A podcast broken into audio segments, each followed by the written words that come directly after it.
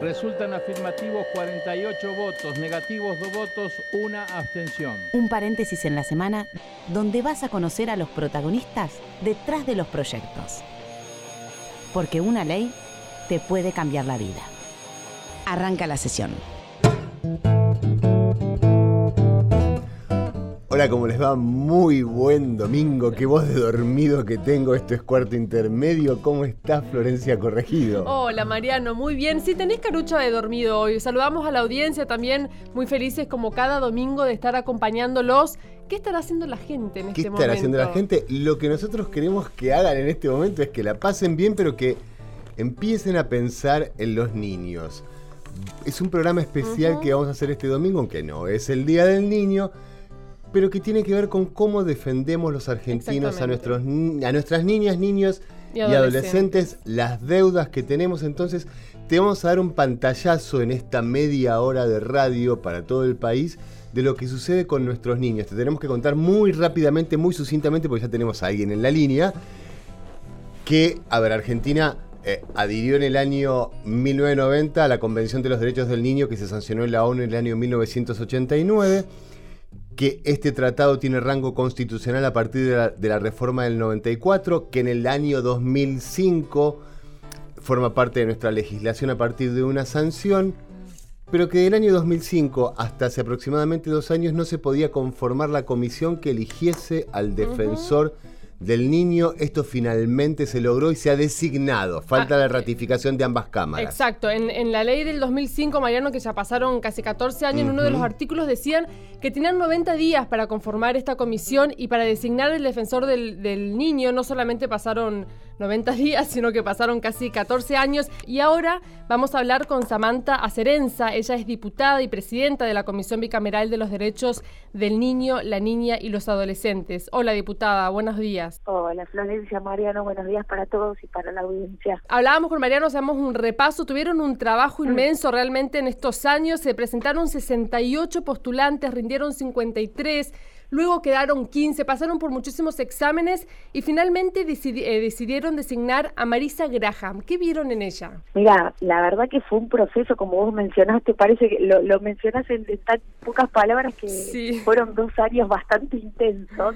eh, en el que pudimos lograr una definición, bien como vos decís, de, de nombrar a un defensor que le falta ser ratificado por ambas cámaras, pero que nos llena de orgullo, no solamente el nombramiento del, del defensor y sus adjuntos, sino también todo este proceso que, como te dije, fue sumamente transparente eh, hasta llegar a, a la definición de Marisa Graham. Exactamente, ¿qué hace el defensor o la defensora del niño? El, el defensor, eh, cuando, cuando esté funcionando la defensoría, va a bregar por todos los derechos de la infancia y de la adolescencia que ya están plasmados, no solamente en la Constitución, sino como bien dijiste vos en la convención, en la convención que tiene rango constitucional en nuestro país. Eh, y las leyes nacionales que obviamente también repercutan sobre eh, la infancia y la adolescencia.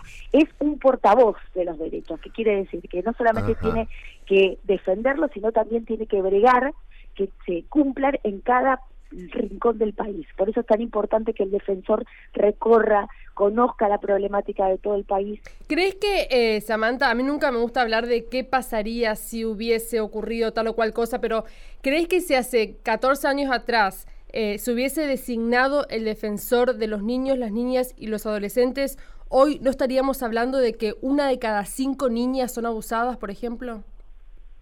sí, seguramente se podría, con, el defensor se va a poder eh, estar más atento a estos casos, se va a poder evaluar en qué provincias hace falta más recursos y más política pública.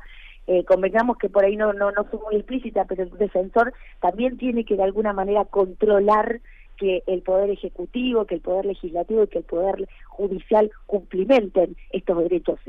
Apenas salió designada Marisa Graham, muchos medios de comunicación salieron a criticar que ella había apoyado eh, el tema de la interrupción voluntaria del embarazo. Vos lo que me dijiste muy acertadamente es que los niños no tienen ni pañuelo verde ni pañuelo celeste. Yo te pido ir un poquito, exactamente, yo te pido un, un poquito más allá de esa respuesta, quizás para explicarle a una persona que está en contra de la, de la interrupción voluntaria del embarazo, ¿por qué Marisa Graham, aunque haya apoyado el proyecto de ley, es una defensora del niño idónea?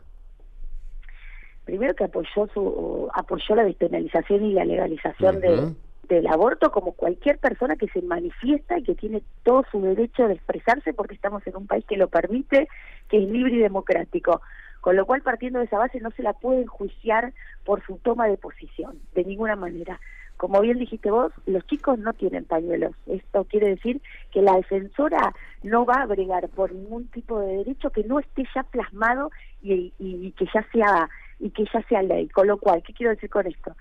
solamente tiene competencia el legislador, los diputados y los senadores, para hacer reformas y para sancionar leyes. ¿Qué quiero decir con esto? El defensor no puede sancionar ninguna ley de despenalización ni de legalización del aborto, con lo cual no tiene injerencia en eso y no puede de ninguna manera eh, legalizar un aborto, por decirlo de una manera cruda, para que se entienda. Que se entienda, exacto. El defensor, el defensor brega por los derechos ya existentes, los derechos, las posteriores leyes que se van a sancionar en, la Cámara de Diputados y ratificado en las senadoras o viceversa, es una potestad del legislador, no es del defensor. Entonces es importante que entiendan que el defensor solamente construye su eh, su trabajo, su esto que esto que te mencionaba, esta, esta portavoz de la infancia y de la adolescencia a través de los derechos que ya están plasmados.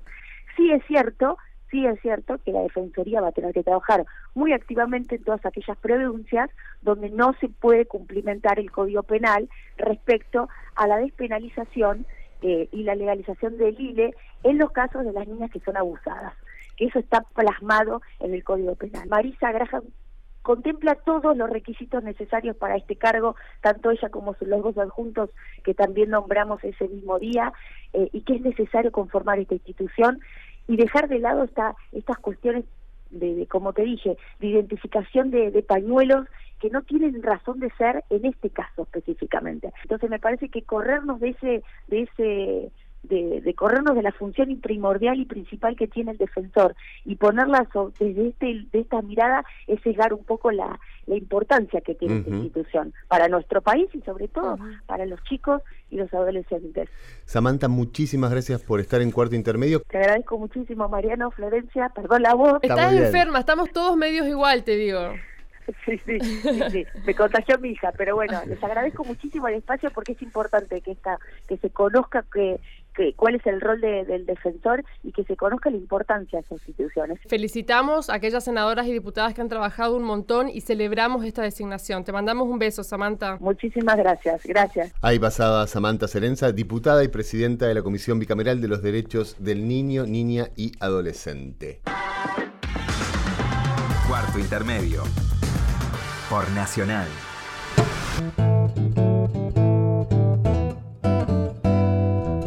Continuamos aquí en cuarto intermedio por Radio Nacional, hoy hablando de la designación del niño, la niña y los adolescentes y hablando un poco de las deudas que tienen los niños de nuestro país. Ahora, Mariano, estamos en comunicación con Gabriela Mancilla, ella es mamá de Luana y nos va a contar su caso. Hola Gabriela, ¿cómo estás? ¿Qué tal? ¿Cómo están? Eh, Luana a los dos años te dijo, yo soy nena y a los cuatro años te dijo, ¿me llamás Luana o no te contesto más?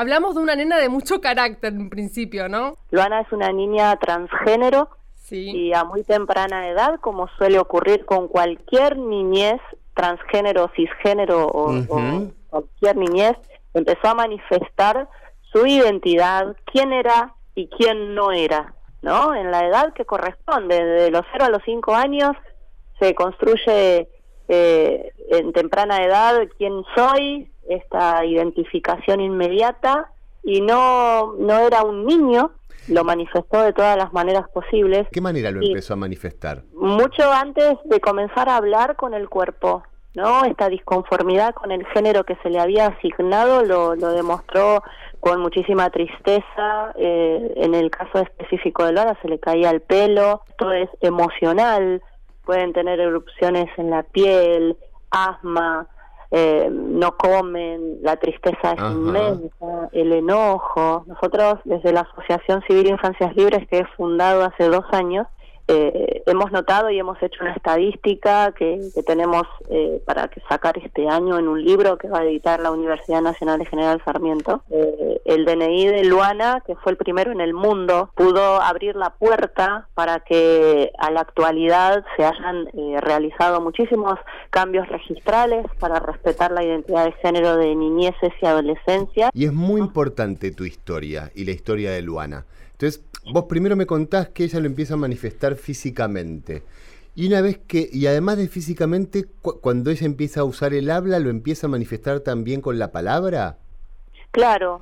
Primero que no, podemos pretender que niñeces de, de, esa edad, de dos años en adelante, cuando empiezan a, armar oraciones para poder manifestarlo con el habla, nos digan directamente, mira, no me siento cómoda con el género asignado al nacer, soy una niña transgénero. No. Perfecto. ¿Qué te decía o cómo, cómo lo hacía? Yo nena, me dijo directamente. No, yo estaba eh, eh, criando mellizos que supuestamente eran varones eh, y uno de estos mellizos mm, no entendíamos qué era lo que le pasaba, ¿no? En su comportamiento, en su tristeza, en su llanto, en su caída de cabello en, todo lo que le estaba pasando físicamente, que no había ningún pediatra que pudiera eh, especificarme qué era lo que le estaba sucediendo, hasta que esta niña lo pudo poner en palabras, como le salió, y me dijo, yo nena. ¿Y qué te pasó a vos, Gabriela, cuando ella te dijo, yo nena?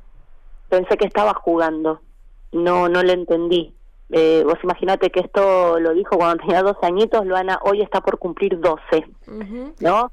O sea, fue mucho tiempo atrás. ¿Y a los cuatro años, cuando te dijo, me llamo Luana? Cuando tenía cuatro años, Luanita ya había pasado por acompañamientos terapéuticos, psicológicos, para reafirmar el género asignado y obligarla a ser un varón.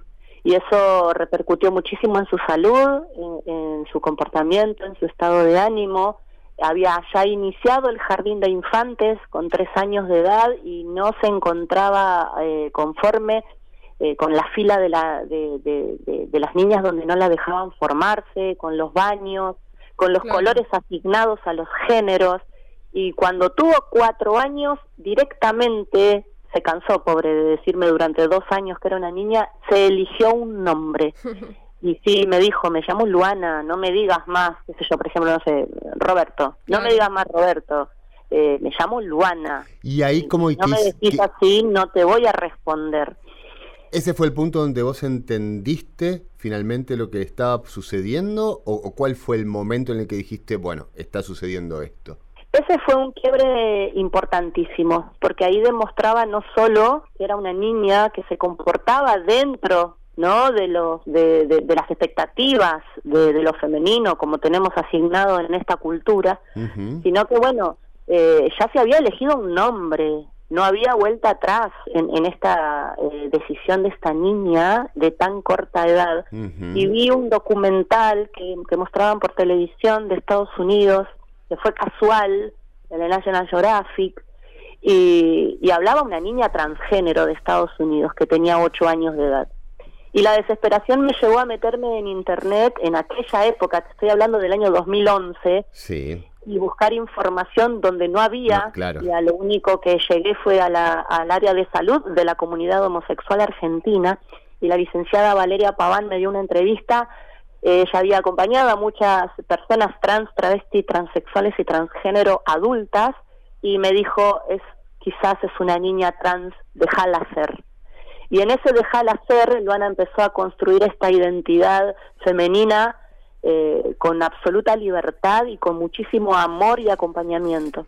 Gabriela, ¿qué le decís hoy a aquellas madres o a aquellos padres que están atravesando por esto, que quizás tienen una Luana en casa de dos años que les empieza a decir yo nena, digo, como para eh, acortar todos los pasos que vos tuviste que dar, eh, ¿qué, le, qué le decís a aquellos padres?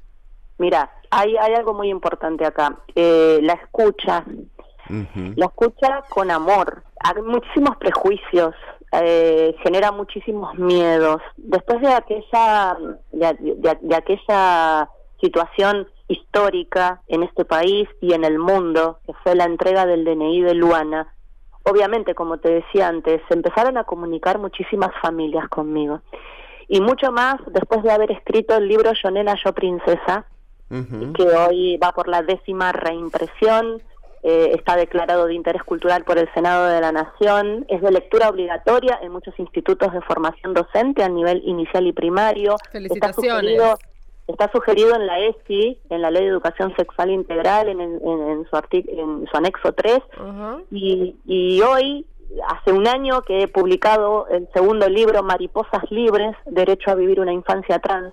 Todo eso da cuenta del trabajo que hemos realizado eh, y mucho más ahora con la Asociación Civil Infancias Libres, porque le abrió la puerta a muchísimas otras familias.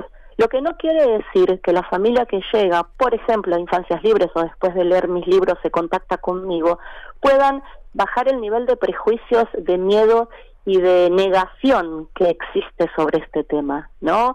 Eh, lo que se le debe a estos niños, niñas y a todos los niños y las niñas es, que, que puedan ocupar un lugar que hoy el adulto, la adulta, está ocupando, decidiendo por ellos y por ellas en algo tan fundamental, básico, que es la identidad. Nadie va a decir quiénes son nuestros niños y niñas más que ellos mismos. Exactamente. Estamos hablando con Gabriela Mancilla, mamá de Luana, la primera niña trans en el mundo que consiguió que el Estado le otorgara el DNI con el cambio de género y el nombre que ella había elegido Luana. Te voy a hacer una pregunta que quizás nunca te la hicieron, pero te está hablando alguien que fue gemelo, mi hermano ya no vive, mi hermano tuvo otra elección sexual a la mía. ¿Y el mellizo de Luana cómo tomó todo esto? ¿Cómo Esa pregunta me la han hecho millones, siento decirte... No soy original, pero bueno, fui gemelo, así que no pasa nada. ¿Cómo, cómo, cómo tomó todo esto? Bueno, Elías, que es su hermano mellizo, eh, tomó todo con absoluta naturalidad, como lo toma cualquier niño de su edad. O sea, esto es, ah, no, sos un varón, sos una niña, bueno, sigamos jugando le, todo el morbo y toda la carga prejuiciosa la tenemos los adultos. Exactamente. Elías, Elías fue quien ha apuntalado y ha sido el sostén fundamental de Luana, porque él pudo entender antes que yo que, el, que, que este supuesto niño que yo estaba educando era una niña y que quería una muñeca, por ejemplo. Y me decía, con, con cuatro años de edad, su hermano me decía, quiero una muñeca, ¿por qué no se la compras? Claro. hay algo que los adultos y las adultas le ponemos que tiene una carga enorme. Gabriela, enorme que llevamos que son los prejuicios, obvio, y la desinformación. Como última, eh, te quiero preguntar, mucha gente, por ahí yo eh, leyendo y demás en, internet, mucha gente eh, opina que por ahí dos años o cuatro años es muy chico o chica para definir qué ser. Vos en una de las notas dijiste, ella no decidió, ella sintió. Totalmente. Acá no se define ni se elige. Primero, ninguna persona define y pone punto final a su identidad, a la construcción de su identidad. Yo creo que vos no sos la misma persona que hace 10 años atrás. La construcción la identidad es de, durante toda la vida y esto no es una elección, sino que es un sentir, como lo dice la ley de identidad de género en su artículo 2 que define la identidad de género como la vivencia interna e individual del género como cada persona la siente. La construcción de la identidad no se da solamente en las infancias transgénero, sino que se da en todas las personas. Y si una personita con dos años sabe quién es, las personas de dos años que no se sienten cómodas con el género asignado también lo pueden decir. Te agradecemos mucho, Gabriela. Te mandamos un beso grande y también a Luana. Muchísimas gracias. Un abrazo grande para todos. Hasta luego. ¿Sabes qué? Esto de. Empieza a hablar a los dos años, empieza a pedirle a los dos años, sin todo el peso y todos los prejuicios que tenemos los mayores. Esa voz hay que escucharla, porque es una voz hasta quizás, quizás con poca experiencia, pero quizás más libre en algún sentido, de todos los prejuicios que tenemos los grandes. Exactamente, hay que escuchar, hay una campaña muy importante acá en, Argentina, eh, que es Yo te creo, que eh, es justamente lo que los niños dicen que los adultos muchas veces lo dejamos pasar de lado. Cuarto intermedio. El Senado en la radio de todos.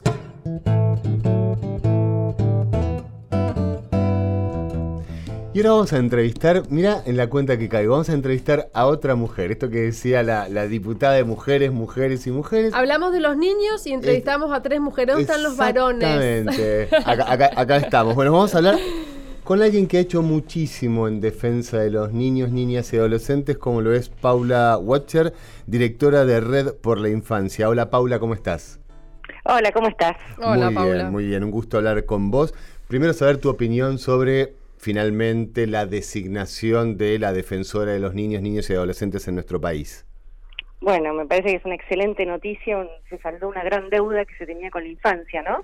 Me parece una excelente noticia, eh, tenía una excelente candidata, eh, Marisa Graham tiene una gran trayectoria, así como también los dos defensores adjuntos. Así que me parece que, bueno, aún resta que sean confirmados por, ambas cámaras. Pero bueno, me parece que es un excelente avance y para poder empezar a armar la agenda de niñez y saldar esta deuda histórica con la infancia. Paula, una, una de las deudas eh, de la democracia, sin lugar a dudas, son los abusos en la, en la niñez, desde Red por la Infancia, ustedes trabajaron mucho y vos escribiste un manual para que los adultos nos demos cuenta cuando eh, un niño o una niña está siendo abusado. ¿Cómo nos damos cuenta? Uy, hay un montón de indicadores eh, que nosotros llamamos indicadores específicos, ¿no? Que es cuando un chico puede hablar, pues viene y nos cuenta que está viviendo una situación de abuso, eh, ese es el indicador más preciso, ¿no? Y nosotros como adultos tenemos que estar preparados para escucharlo, para creerlo y protegerlo. Claro, creerle sobre todo. Sobre todo porque es muy difícil poder escuchar lo que nadie quiere escuchar, ¿no? Mm. Eh, el abuso es una realidad que en el adulto impacta de una manera bastante complicada. Irene Intevi, una excelente médica, dice que eso equivale a un balazo psíquico en el adulto, la revelación del abuso. Entonces es importante poder nada, recibir el relato, tratar de contenernos nosotros emocionalmente las reacciones emocionales que vamos a tener, que por, por cierto van a ser bastante intensas, y poder transmitirle confianza y tranquilidad al, al niño y eh, bueno decirle que le creemos y que lo vamos a proteger. Después hay otra serie de indicadores como los indicadores físicos frente a una violación, un embarazo en una nena menor de 15, ¿no? Por ejemplo, que son otras, o, niños con enfermedades de transmisión sexual, son una serie de indicadores específicos, ¿no? Eh, físicos. Después hay todo otro conjunto de indicadores que se llaman no específicos, que pueden deberse a, a, un posible abuso o a otras causas, y ahí lo que tenemos que agudizar es la mirada atenta, ¿no? Cuando vemos una cantidad de estos indicadores que nos tienen que alertar la posibilidad de que se estuviera cometiendo un abuso. Ajá. Eh, no quiero pasar, hacerte pasar nuevamente por tu historia, yo creo que vos la debes haber contado muchísimas veces buscando defender a los niños, niñas y adolescentes. Lo voy a contar yo muy sucintamente. Tus tres hijas fueron abusadas por su progenitor, es decir, por su padre. Quiero, queremos saber directamente qué, qué, qué fue lo que hiciste vos, cuál fue tu primera reacción. Creer, creer y proteger. Entender que uno tiene la obligación de denunciar estos no son delitos que se resuelven en la esfera privada, por eso el año pasado, bueno, finalmente logramos que se sancionara una reforma legislativa que para nosotros es crucial, que hace que el abuso sea un asunto público. Eh, la ley 27455, que es eh, antes uno, el Estado pedía permiso de alguna manera para investigar, o sea, si la familia, el tutor, o el padre o madre no ratificaban la denuncia de abuso, el Estado no podía intervenir. A partir de esta reforma, el Estado tiene que intervenir de oficio en todos los casos. ¿Está preparada la justicia en nuestro país para recibir este tipo de denuncias o se produce a veces una revictimización de la víctima? Sí, bueno, justamente una de las cosas que caracterizan el proceso de justicia argentino es la revictimización permanente de los niños. Eh, la, victimización secundaria se le dice, ¿no? Que es producto del, del contacto con el sistema de justicia. Es, a ver, los niños son citados a declarar en múltiples ocasiones y no siempre eh, los niños son oídos. ¿Por qué sucede esto? ¿Por qué los niños no son oídos? Porque creo que aún, eh, a ver, hay grandes dificultades para escuchar la voluntad de los niños, hay grandes dificultades para eh, por ejemplo, cuando un niño se niega a ver a su progenitor porque lo indica a él como el autor de los abusos, eh, generalmente la justicia a veces lo que hace es eh, priorizar el vínculo por sobre el posible delito. Entonces vemos que hay, hay revinculaciones ¿sí? aún con causas abiertas. Porque lo que sucede ahí es que el, el, el, el, niño, la niña abusada está nuevamente frente a frente frente a, su abusador. Claro, vos imaginate eh, una situación donde vos denunciás eh, rompiste el silencio, pudiste romper el silencio como niño, ¿no? Pudiste romper el silencio que te impone el agresor. Por eso es importante saberlo, ¿viste? Estos delitos, el agresor le dice a la víctima que algo malo va a pasar si rompe el silencio, ¿sí? Sí, eh, sí, sí. Los amenazan eh, y también les dicen que nadie les va a creer. ¿Qué les pasa a los niños cuando rompen el silencio? Bueno, en un gran porcentaje no son creídos ni siquiera por los adultos a quienes ellos les piden ayuda que minimizan la situación, que no la pueden escuchar. Pero sigamos con los que son creídos, se encuentran con una justicia que en el fondo no les cree, que en el fondo eh, al insistirle sobre el vínculo, pero estás seguro, pero no querés verlo, pero es tu padre o es tu madre o es tu tío o es tu abuelo, ¿no? Eh, donde de alguna manera les imponen un vínculo al cual no pueden oponerse. Eh, hay un momento que, bueno, por la arquitectura misma del sistema judicial, donde se fragmenta el conflicto, por un lado va lo penal, por otro lado va lo civil, este, donde la comunicación entre los fueros, a veces lo penal está investigando eh, el abuso sexual y lo civil está revinculando sin escuchar a lo penal. Eh, esa contradicción permanente, esa fractura que se abre entre ambos fueros es donde habitan las víctimas, donde se sienten no escuchadas y en su gran mayoría las mujeres dicen, ¿para qué hablé? Mm. Eh, pero bueno, también es importante entender que esto está cambiando, que gracias a, a ver, a todo el trabajo que estamos haciendo eh, desde la sociedad civil, desde la justicia misma, eh, desde los medios de comunicación, se está empezando a tomar mayor conciencia y están cambiando estas prácticas eh, que antes eran tan dañinas estaban tan instauradas, ¿no? Paula, cambio incipiente, pero bueno, cambio al fin. Bueno, te agradecemos muchísimo por esta comunicación y que tengas un hermoso domingo. Vale, muchísimas gracias.